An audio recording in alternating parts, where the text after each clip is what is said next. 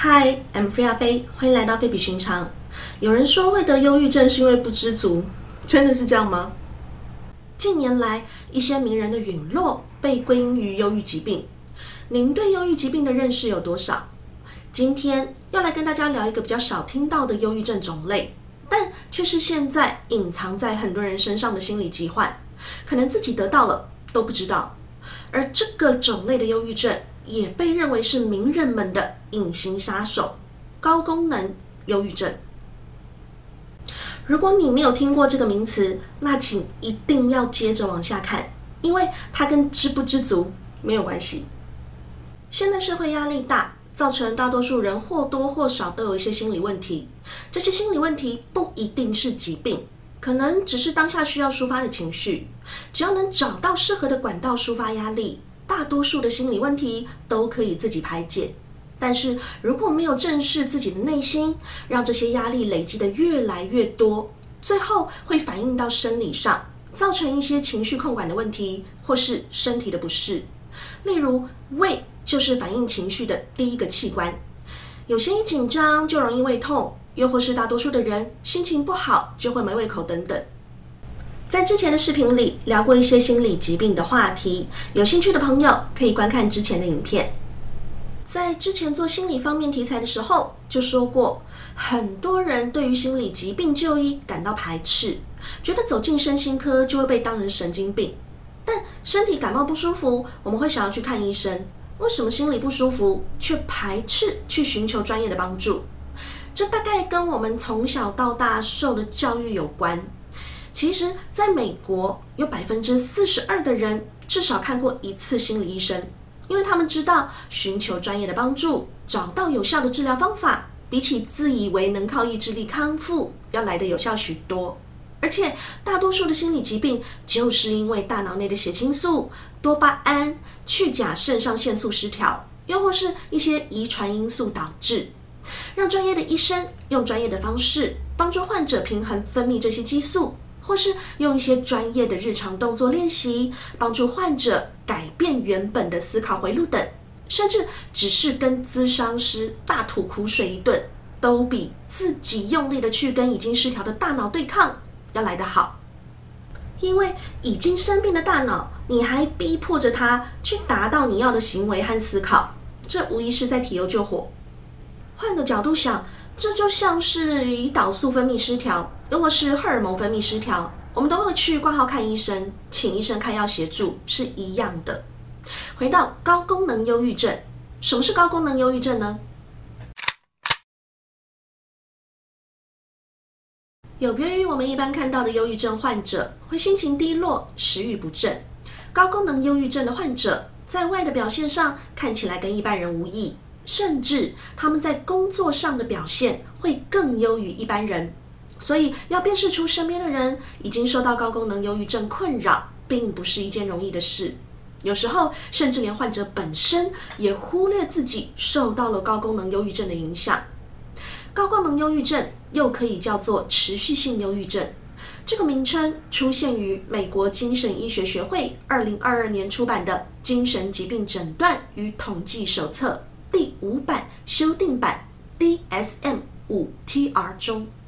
因为是一个非常新的名词，所以目前高功能忧郁症一词尚未被公认为正式的临床术语，也没有在研究中使用。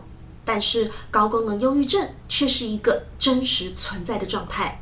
如果没有及时的辨识出这个状态并加以治疗，对个案的生活品质会带来相当程度的影响。下面几个状态可以帮助我们辨识是否得了高功能忧郁症。时常觉得自己在假装，你很担心，如果自己的忧郁情绪被身边人知道后，可能会被投以异样的眼光，所以你会在跟他人互动的时候，尽可能伪装自己真实的状态。事实上，当下的内心是十分痛苦的。身边的人以为你一切正常，因为高功能忧郁症的患者大多可以维持一定的生活水准。因此，身边的人有可能完全没有发现你的真实状态。大部分的时候都感觉自己闷闷的，即使没有发生什么令你烦恼的事，你还是觉得闷闷不乐。快乐的感受总是很短暂。发生好事的时候，你还是可以感到开心或是快乐的感觉，但往往无法维持太久，又会陷入低落的情绪。即使有足够的休息，仍觉得疲累；即使已经维持稳定的作息，仍然时常觉得体力不好，容易累，而且很难提起劲。胃口忽大忽小，即使没有刻意调整饮食。却会有时候突然不想吃东西，但有时候又会暴饮暴食，勉强自己参加一些并不是很想参加的社交活动。为了不让人发现你的忧郁情绪，你还是会勉强自己参加一些聚会，或是有时候你很希望自己可以在欢乐的气氛中感到快乐，但结果总是让你失望。即使只是维持每天的日常。也让你觉得精疲力尽。你可以努力的做好自己的工作或课业，但常常都让你觉得自己身体好累，心也好累。以上几点，不知道您中了多少？如果以上的症状中了两个，并且持续两年以上，就会被判定为高功能忧郁症。刚刚上面说过，因为高功能忧郁症是一种持续型忧郁症。所以，两个以上的症状持续两年才会被判定得到这个疾病。但如果上面的症状你得到了五个以上，那么只要这五个以上的症状持续两周，就会被判定为重度忧郁症。相较于症状比较多的重郁症，高功能忧郁症容易被忽略的原因在于，它是长时间持续性的有这种感受。人是一种习惯的动物。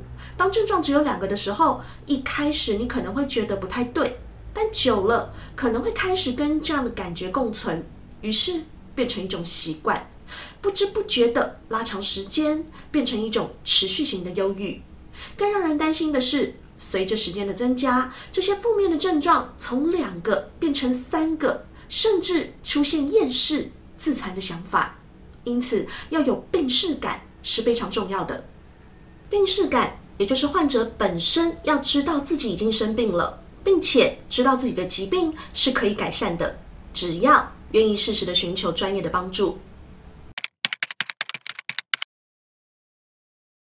对于高功能忧郁症，目前透过抗忧郁药物、心理咨商或是正念治疗，都能有效改善忧郁症状。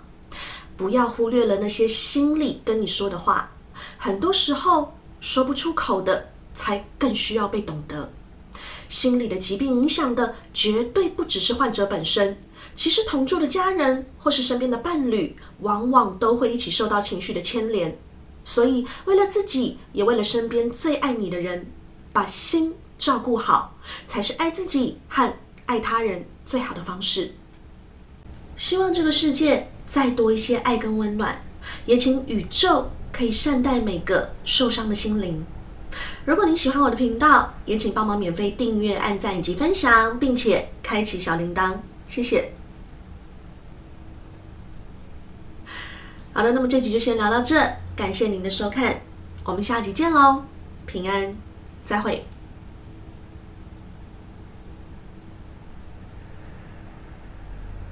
Hi，I'm Freya 飞，欢迎来到非比寻常。有人说会得忧郁症是因为不知足，真的是这样吗？近年来，一些名人的陨落被归因于忧郁疾病。您对忧郁疾病的认识有多少？今天要来跟大家聊一个比较少听到的忧郁症种类，但却是现在隐藏在很多人身上的心理疾患，可能自己得到了都不知道。而这个种类的忧郁症也被认为是名人们的隐形杀手——高功能忧郁症。如果你没有听过这个名词，那请一定要接着往下看，因为它跟知不知足没有关系。现在社会压力大，造成大多数人或多或少都有一些心理问题。这些心理问题不一定是疾病，可能只是当下需要抒发的情绪。只要能找到适合的管道抒发压力，大多数的心理问题都可以自己排解。但是如果没有正视自己的内心，让这些压力累积的越来越多，最后会反映到生理上，造成一些情绪控管的问题，或是身体的不适。例如，胃就是反映情绪的第一个器官，有些一紧张就容易胃痛，又或是大多数的人心情不好就会没胃口等等。在之前的视频里聊过一些心理疾病的话题，有兴趣的朋友可以观看之前的影片。在之前做心理方面题材的时候，就说过，很多人对于心理疾病就医感到排斥，觉得走进身心科就会被当成神经病。但身体感冒不舒服，我们会想要去看医生，为什么心理不舒服却排斥去寻求专业的帮助？这大概跟我们从小到大受的教育有关。其实，在美国，有百分之四十二的人至少看过一次心理医生。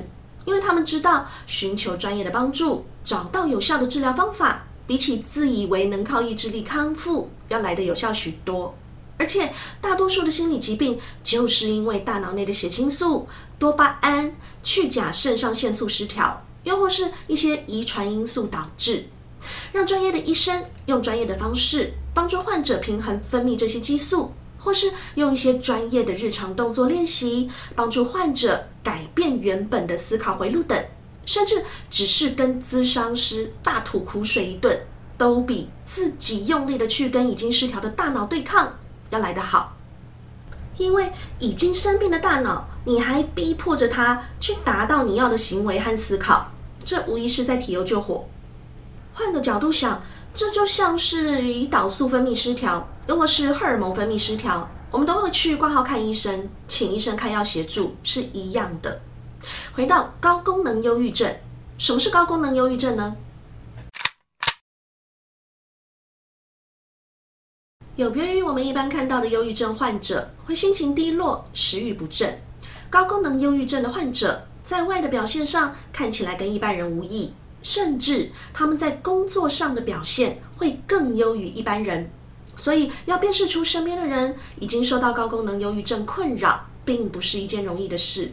有时候，甚至连患者本身也忽略自己受到了高功能忧郁症的影响。高功能忧郁症又可以叫做持续性忧郁症，这个名称出现于美国精神医学学会二零二二年出版的《精神疾病诊断与统计手册》。第五版修订版 DSM 五 TR 中，因为是一个非常新的名词，所以目前高功能忧郁症一词尚未被公认为正式的临床术语，也没有在研究中使用。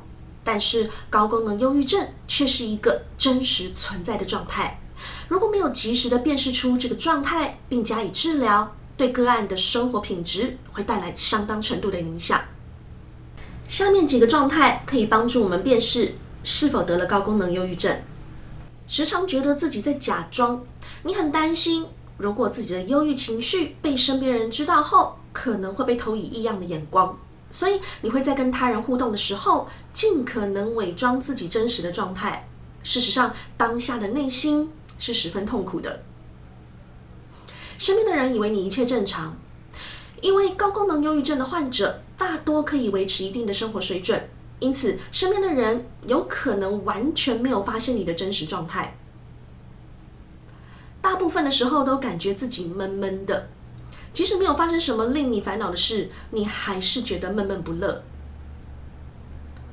快乐的感受总是很短暂，发生好事的时候，你还是可以感到开心或是快乐的感觉，但往往无法维持太久。又会陷入低落的情绪，即使有足够的休息，仍觉得疲累；即使已经维持稳定的作息，仍然时常觉得体力不好，容易累，而且很难提起劲。胃口忽大忽小，即使没有刻意调整饮食，却会有时候突然不想吃东西，但有时候又会暴饮暴食。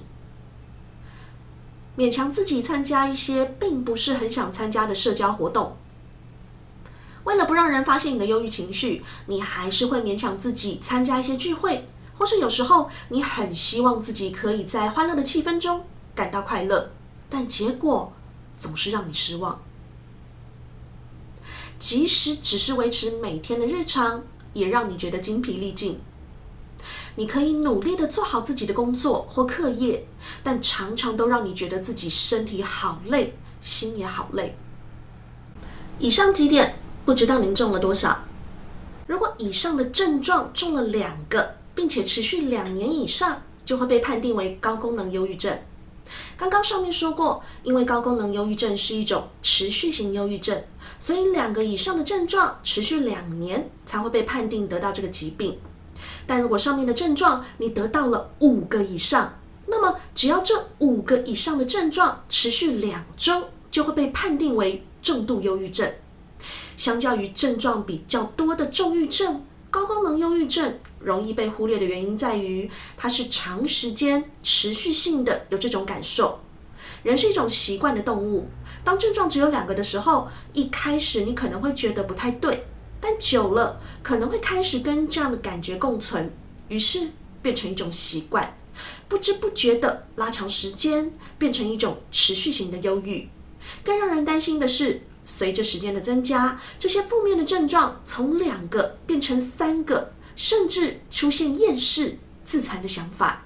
因此，要有病视感是非常重要的。病视感，也就是患者本身要知道自己已经生病了，并且知道自己的疾病是可以改善的，只要愿意适时的寻求专业的帮助。对于高功能忧郁症，目前透过抗忧郁药物、心理咨商或是正念治疗，都能有效改善忧郁症状。不要忽略了那些心里跟你说的话，很多时候说不出口的，才更需要被懂得。心理的疾病影响的绝对不只是患者本身，其实同住的家人或是身边的伴侣，往往都会一起受到情绪的牵连。所以，为了自己，也为了身边最爱你的人，把心。照顾好，才是爱自己和爱他人最好的方式。希望这个世界再多一些爱跟温暖，也请宇宙可以善待每个受伤的心灵。如果您喜欢我的频道，也请帮忙免费订阅、按赞以及分享，并且开启小铃铛，谢谢。好的，那么这集就先聊到这，感谢您的收看，我们下集见喽，平安，再会。